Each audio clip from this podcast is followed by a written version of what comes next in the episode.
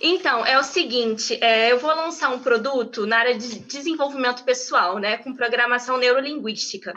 E eu queria saber, assim, se eu posso lançar de uma maneira geral ou se eu tenho que especificar esse grupo. É, no caso, especificar faixa etária, espe especificar profissões, ou eu posso lançar de uma maneira mais generalizada? É muito difícil. Quando você não especifica, você, você desatrai certo grupo. Vou te dar um exemplo.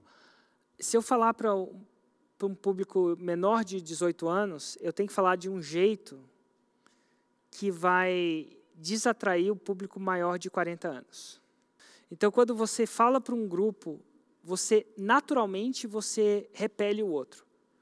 Então, como você já, se você tentar falar para todo mundo, você vai, você vai desatrair grande parte. Uhum. É, dentro da neurolinguística, qual das áreas você acredita que você tem mais resultado com seus clientes? Então, fobia é uma das áreas que eu gostaria de trabalhar. Excelente, fobia, então. Você pode. Eu sei que tem criança que tem fobia e tem pessoas que têm mais velhas que têm fobia. Você já tem clientes de, nessa área de neurolinguística? Ainda não. Quer uma dica?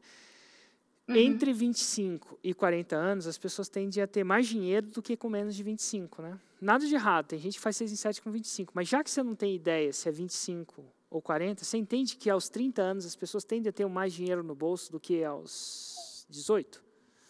Sim, com certeza. Então, se você começar a falar para esse público, você vai tender a fazer o 6 e 7 mais rápido.